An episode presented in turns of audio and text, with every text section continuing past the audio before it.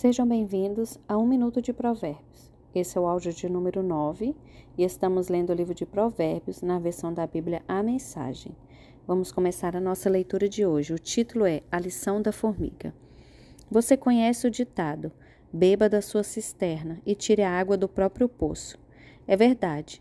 Atenção, você pode chegar em casa um dia e encontrar seu barril vazio ou seu poço poluído. A água da sua fonte é a sua vida, não para circular entre estanhos. Abençoada seja sua fonte de águas refrescantes. Alegre-se com sua esposa e companheira desde jovem, que é amável como um anjo, linda como uma flor. Nunca deixe de se deleitar no seu corpo. Nunca ache que o amor está garantido para sempre, mas conquiste a mesma mulher todos os dias. Por que trocar a intimidade verdadeira por prazer momentâneo com uma prostituta? Ou por um flerte com uma promíscua qualquer?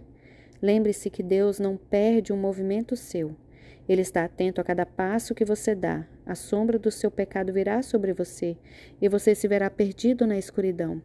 A morte é a recompensa da vida, da vida insensata. Suas decisões impensadas o levarão a um beco sem saída. Amigo, se você está em dívida com seu vizinho, se está preso com algum negócio, com um estranho, se no impulso você prometeu dar a sua casa como garantia e agora ficou sem lugar para morar, não perca nenhum momento. Livre-se dessa confusão. Você está nas mãos daquele homem. Deixe o orgulho de lado. Vá e se humilhe. Peça e insista. Não deixe para depois. Não há tempo a perder. Livre-se disso como a corça se livra do caçador, como o pássaro do armador de laços. Você é preguiçoso.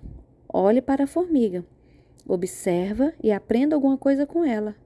Ninguém precisa dizer o que fazer, não tem chefe nem patrão, mas ela estoca alimento durante o verão. E durante a colheita armazena a provisão. E você, por quanto tempo vai ficar aí vadiando sem fazer nada?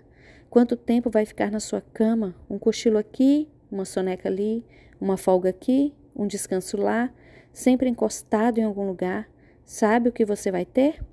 Apenas isto: uma vida pobre e miserável, na qual as necessidades são permanentes. Vou ficando por aqui, espero vocês amanhã no próximo áudio.